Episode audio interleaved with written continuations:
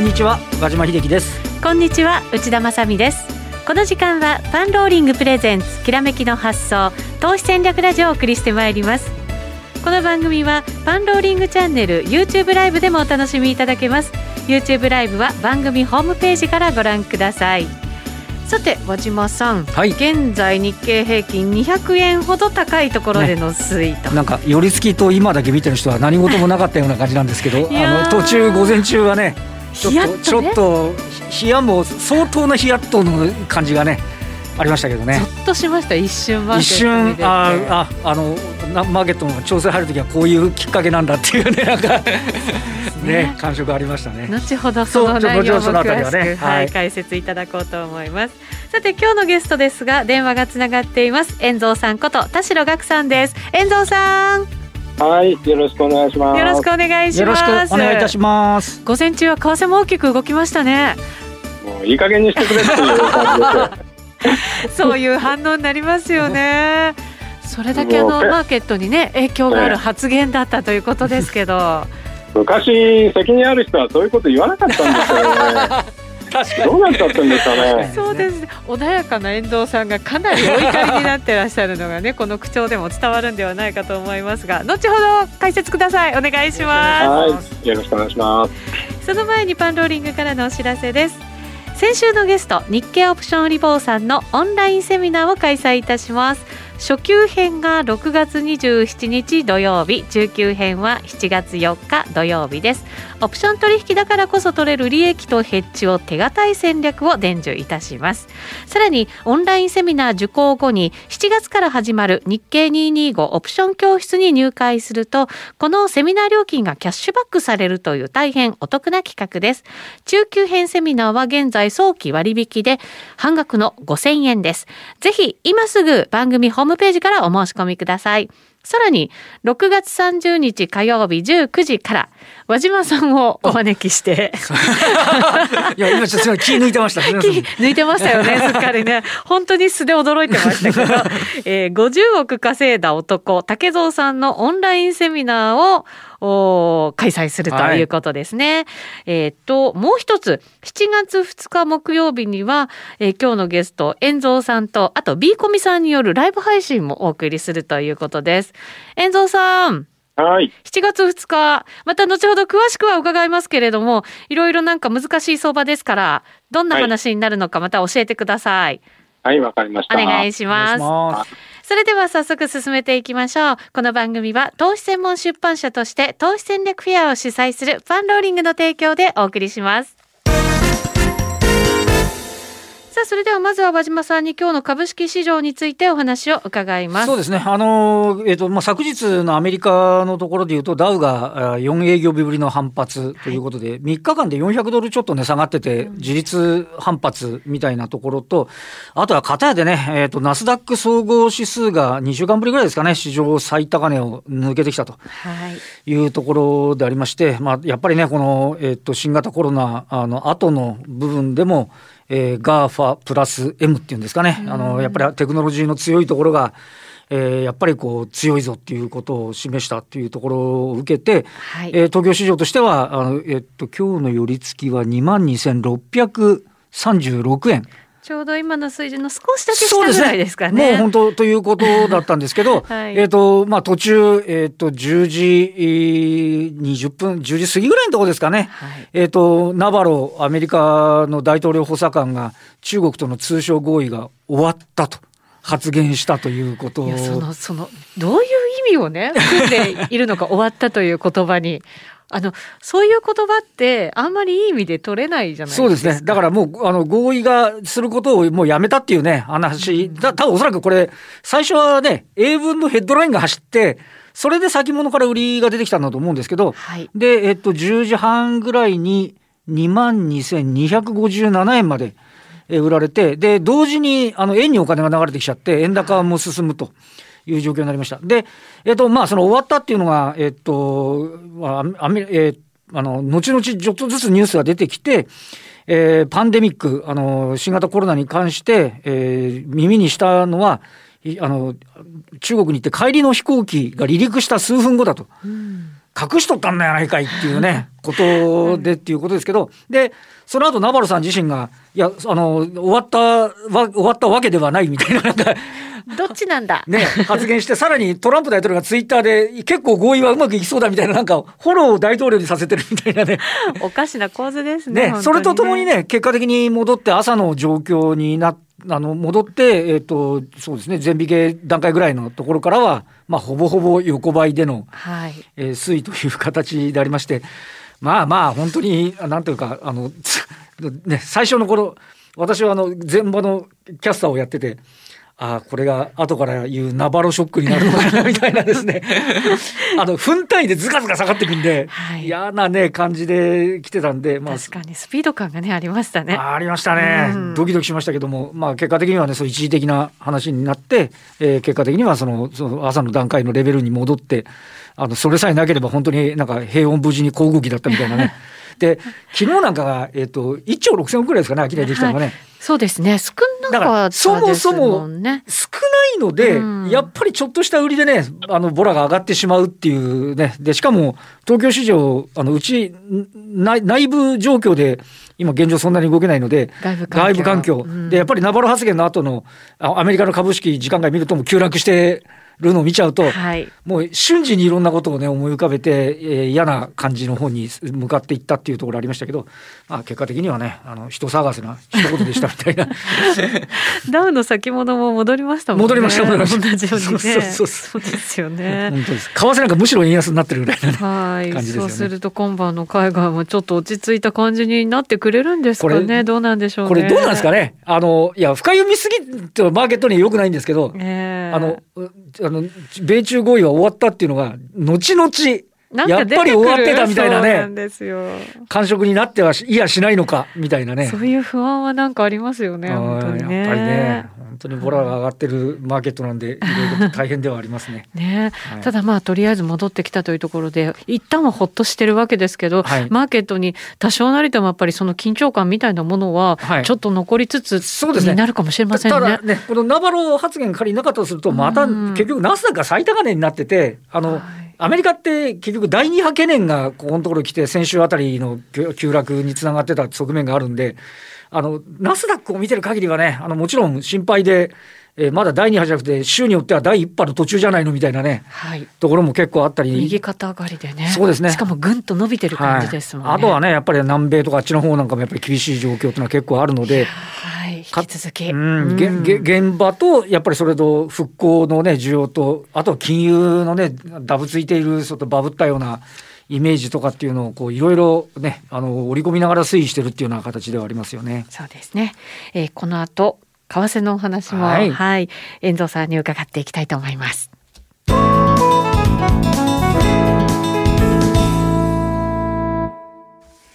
改めまして今日のゲスト遠藤さんこと田代岳さんと電話がつながっています遠藤さんはい。よろしくお願いします。よろしくお願いします。まず、為替側から見た今日の動き、分析いただけますか？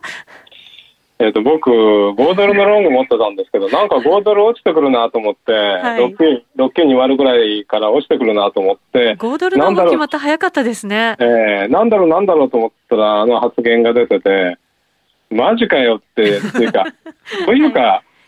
あの僕の認識の中では米中合意なんてもうとっくの昔に終わってて何を今更言ってんのみたいな感じだったんですよね。今それよりコロナであの、ね、感染でしょうっていうことで、あの先ほどあの和島さんもおっしゃってたようにあのニューヨークは22日に経済活動再開の第2段階に移行したんですけど南部とか南西部の州って過去最高ぐらいに感染者が増えてるっていう感じで。まあそこら辺もありましたよね。で、むしろ今日って昨日ダウが上がって、今日ダウ先も高くて、円安、あのー、ドル安円安になってたんですよね、朝。はい、そうでしたね。で、何もなければこれいい感じだっていう感じで、リスクオンだなっていう感じだったんですけど、やっぱりあれでいっぺんにちょっと、あのー、ひっくり返されちゃってましたよね。うん、なんというか、商いもしこり感もね、出てきたっていうか、なんか、そうですよね。いろんな状態になりますよね。はい。で、ちょうど、あのー、最近、あのー、リスクオンの時はドル安になって、リスクオフの時はドル高になってて、えっ、と、一昨日までドルドルが上昇してたんですよ。はい。で、昨日ドルが、えっ、と、下落してきて、いい感じでリスクオフになってきて、昨日もあの、ユーロとか、えっ、と、ポンドとか、5ドルが上がってきて、それで黒線が上がってたんで、えっと、まあ、ちょっと教科書通りだったら、あの、円安株高だな、みたいな感じだったんですけど、まあ、ちょっとそれが、あの、朝の一発のあれで、少し、あの、ぐちゃぐちゃにされちゃいましたよね。うんうんうん。確かに改めて見ると、これ今私もゴールドルの不安足見てますけど、結構な動き方してますね、これでそ。うなんですよ。私は見てました。すげえ早く落ちた。早かったですよね。びっくりしました。一瞬みたいな感じでしたよね。はい。で、もあの、今の状況を為替言うと、僕あの、やっぱり FOMC からちょっと流れが変わったんだと思うんですよね。はいで、あの、FMC までってドルってドル安になってて、えっと、ドルインデックスも96割れるぐらいまで落ちてたんですけど、6月10日を境にドル高に転換して、株の方も、やっぱりニューヨークダウなんかも6月8日が高値だったんですが、FOMC の後260ドル安、その次の日って一時1800ドルぐらい落ちましたよね。そうですね、はい。はい。で、あそこからちょっと流れが変わったんですけど、やっぱり落ちたところはサポートされて、今ちょっと揉み合いになっちゃって、えっ、と、為替もちょっと揉み合いが続いてるような状況で、ちょっとドル高が続いてたんですけど、昨日あたりからドル安になってきたことで、えっ、と、ユーロとか、えっ、と、5ドルが上昇してきてるわけなんですよね。で、全般的にちょっと円安になりつつあるんで、まあ、その流れって少しいい流れかなっていうふうには思ってたんですが、あの、ドルインデックスっていうのが98っていう、あの、ところがあるんですけど、98がずっとサポートされてて、はい。えっと、3月以降98から101ぐらいの間で推移してたんですよ。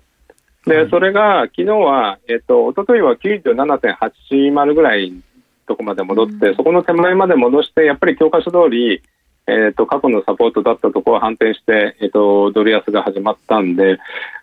に行くと、そのドル安の時はちょっと株高っていうパターンでいいんじゃないかなというふうには思ってるんですけどね。で、ドル円なんかがあんまりちょっと反応しない中で、えっ、と、前回の時もドル安の時もそうだったんですけど、ユーロとか5ドルが上がって、ドル円はあまり上がらずに動かずにっていうところで、結果としてクロス円が上昇するみたいな、そんなパターンかなという感じですね。で、昨日あたりも、その、結構、あの、ユーロが強かった材料っていうのがあって、あの、まあ、バイトマンドイツ連銀総裁が割と、この低い金利はいつまでも続けていくことができないなんて相変わらずドイツで言いたい発言をして、はい。あともう一ついいニュースとしては、ドイツ憲法裁判所が、あの、E- ECB が債券買い入れるの良くないとかって、うん先月判決を出したじゃないですか。はい実はその判事が2人ぐらい交代させられるんですよね。そうなんです。えーそれが、それが発表されるか、まあ、昨日、今日ぐらいで発表されるみたいなんで、そうすると、あの、その、ダメだって言ったのも、えっ、と、解決できるんじゃないかと。まあ、あんまりこれもちょっと忘れられたニュースなんですけど、昨日はそこら辺を材料にユーロドル、少し、あの、堅調に推移しましたよね。うんで、イタリア国債なんかも買われてて、えっ、と、昨日のかんあのユーロの感じはこ、これらのニュースで良かったかなっていう感じなんですよ。うんですから、えっと、株価でいうと、ちょっとまだボラティリティが高いんで、えっと、そこがちょっと心配なんで、一辺倒に上がるっていう相場じゃないと思うんで、例えば VI 指数も先週末の、えっと、終値って33.4%だし、ビックス指数も36.09%ぐらいの、やっぱり30%を恒常的に割れないようなマーケットって結構ボラが高いマーケットですよね。うん普通に考えると30%って、あの、ぐらいのボラ、あの、VI、VIX の時って株売られる時なんですけど、まあ今のところやっぱり30%台前半であれば、あの、まあ良しとするみたいな感じで、ただやっぱり20%台に完全に落ちないと、えっ、と、まあすごく安心っていうわけにはいかないマーケットかなというふうに思うんです。大島さん、ちょっと伸び悩んできましたかね、マーケットね。そうですね。まあ、ちょっと降らされやすいところあって、今、あの、遠藤さんおっしゃった、あの、あの、おっしゃってたように、あの、本当ビックス指数も30割れそうになると、さっきの260ドル安とか300ドル、もう一回ヒヤッとして、身構えなきゃみたいなね、感じになってくるっていう、どうしてもなんか、あの、なんか、え、ずっとね、安定っていう感じにはならなくて、で、今もね、ちょっと日経平均は若干今136円高ですけど、まあ、わずかですけどね、でもやっぱりちょっと、あの、午前中の余韻が少しまだ残ってるようなね、はいちょっとあのなんとか売り買いがちょっと荒っぽくなってるような部分っていうのはあるような感じがしますよね。そうですね。えー、さっき、えー、遠藤さんが言った5ドル円もちょっと今下押ししてるような感じになってきてるので。やっぱりなかなか遠藤さん、ああいうちょっとショック的ななんかこう動きがあるっていうと、そっちにまたもう一回ぐらい引っ張られる感じってあるんですかね？もう、あの人たちの発言、ちょっと予想できないから、はい、で、やっぱり、あの、ビックスとかボラテリティ高いと、あの、リスクパリティの人たちも安心して、あの、リスク資産に行けないじゃないですか。あそうですね。そういうのもあるんで、やっぱりちょっとね、あの、すごく、まあ、こわごわっていう感じで、うん、っていう感じですよね。結局、逃げ足も速くなっちゃう感じですもんね。うん、そうですね。うんだからちょっとあの、あの FOMC 前ぐらいまでのがっちり買っても、いけいけって感じは、ちょっと FOMC を の後に少しちょっと、あの、センチメント変わりましたよね。これ FMC 自身は、あの、まあ、ちょっとパウエルさんが慎重な発言をしたっていうのがそれ警戒されてましたけど、そんなに何かがガラッと変わったわけでもなさそうな感じもするんですけど。そうですね。全くなんかそういうことになくて、まあ、あと、なんか読むと、やっぱりパウエルさんが非常に2022年まで金利を下げてるのが、経済がそれだけ弱いのかっていうふうにネガティブに捉えたっていうけど、ね、逆に言うと、そこまで金利下げてくれるんだったら株買ってもいいでしょみたいな とこもあるんで、ちょやっぱりマーケットは、あの、S q まあ日本はあの、ね、S q とかあの、えー、っと、アメリカも次の週 S q だったんで、そ、ね、こら辺の前に、利食いのポイントあの、ちょっときっかけを探してたんじゃないですかね。なるほどですね。うん、なんか、為替もあそこで、あの、雰囲気が突然変わったんで、やっぱりちょっとその後はレンジになってて、あの、慎重なマーケット続いてるのかなって感じはしますよね。うんイベント重要ですよね。まあ、そうですね。やっぱりなんかのきっかけにはなるっていうところですもんね。んこれやっぱりちょっと時間的な調整みたいな感じが必要なんですかね。そうすると遠藤さん。うんだからあれ今週確か、あの、あれですよね、あの、配当が出てきて、それの再投資もありますよね。そうなんです。えっと、今週っていうか、えっと、22日から30日の7営業日で、2兆7000億ぐらい配当金出るんじゃないかっていうふうに言われて、市場関係者の見立てがあるんで、まあ、あの、機関投資家の場合ね、あの、トピックスの先物買いっていうのでやっちゃって、それを現物に置き換えるだけですけど、基本的に言うとね、個人の方には、結構なキャッシュが入ってきてるっていうことは言えますもんね。それがだから再投資に回ってくるかそう回ってくるか消費に回るかねなんだかちょっとわかんないですけど本来ですとちょっとそのあたりは期待したいところではあるんですけどね。ですよね。うん、まああと来週月末からニューヨークが独立記念日で、はい、あの今週はちょっとあの今回はあの変則的な木曜日が雇用統計になるんで。そうですよね。そうですはい、はい。だからそこら辺はやっぱり海外勢はあのあんまりおとなしくなる。なその手前が利食いなのかなっていう 感じになりますよね。雇用統計もちょっと激しい数字がね予想とかなりかけ離れたような数字が出たりもしてますからやっぱりその前に利食い、まあ、手仕舞いっていうのはやっぱりしてくるんですかね多くの投資家が。あの数字をどう評価していいか分かんないですよね。はい、だってその前月ってマイナス2000万人の減少で、その月の次の月が250万人の増加ですよね。はいこんなこと今までなかったんで、うん、みたいな、ね。予想800万人の減少でしたからね。そうですね。マイナス、マイナスってついてないぞ、みたいな 発表の時にね。そうですよね。確かに、だからそこのね、あたりはちょっと見極めたい部分っていうのはあるかもしれないですよね。まあ、あとは、あの、今週ぐらいから PMI とか出てきますんで、はい景況感は良くなってるかなっていう感じはしますよね、うん、少しずつちょっとそうデータ的には回復のデータが出てくるっていうのは、まあ、あれですよね、流れとしては出てきそうなっていう感じですよね。最悪のところから脱したぞ、みたいな感じですか。うん、だから今までマーケットはそのハードデータを無視して、あのソフトデータが良くなればやって、そっちをにベットしてたんですけど、この PMI が出てくることによってそこ、それが続くかどうか、ちょっとあの注目してるんですけど。うんなるほどね。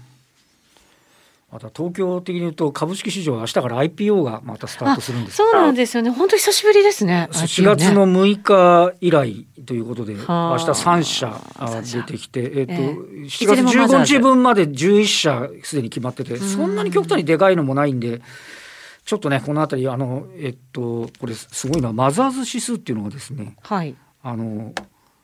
ちょあのずっと3月下げてたところから見るといや、切り返しがこねれ。切り替えすごいんですよ。強かったですよねさ300 527.3なんですけど、だからこれ倍にすると1054なんですけど、もう倍超えてるんですよ。昨日ば 昨日で倍になったの。ええ安値から。あ、すごいですね、それね。だからあの一部の方はねちょっとフラフラしてるんですけどうんやっぱりこう個人投資家名プレイヤーのところはそれなりにしっかりしてるということで、まあ、東京マーケットとするとこのまたこれがね初値天井でちぎってはなきゃなるのが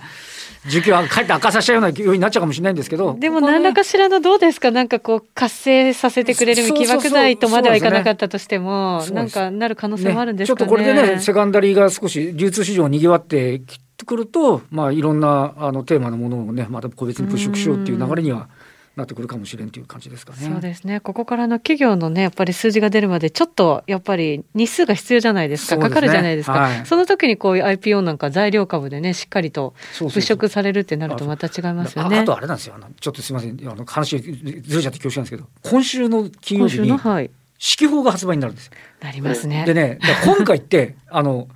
業績予想を会社が出してないじゃないですか。はい。だから四季報の予想がコンセンサスになる可能性自分の持ってる銘柄の予想が出てないから見てみようってなるじゃないですか。そうですね。だからそれが結構なんかいや何らかのインパクト与えるのかどうかもわからないのを含めてちょっと注目はされるかなっていうふうに思うんですよね。そうですね。うんこれね、もう大変で取材が、うんあの記者さんたち泊まり込みで原稿皆さん書いてうんそれでもいつもより発売ちょっと遅れてるんですよね、うん。お送りするのがね。だからすごい大変な作業で出された数字だと思いますので 注目ですね。遠蔵さんも指揮法結構注目されてるんじゃないですか、そうですよね。えまあ本当に、あの、今回どういうふうな数字が出てくるのか、ちょっと楽しみですよ。楽しみっていうか、どう評価していいのかなって感じですよえね。ねえ。何しろあの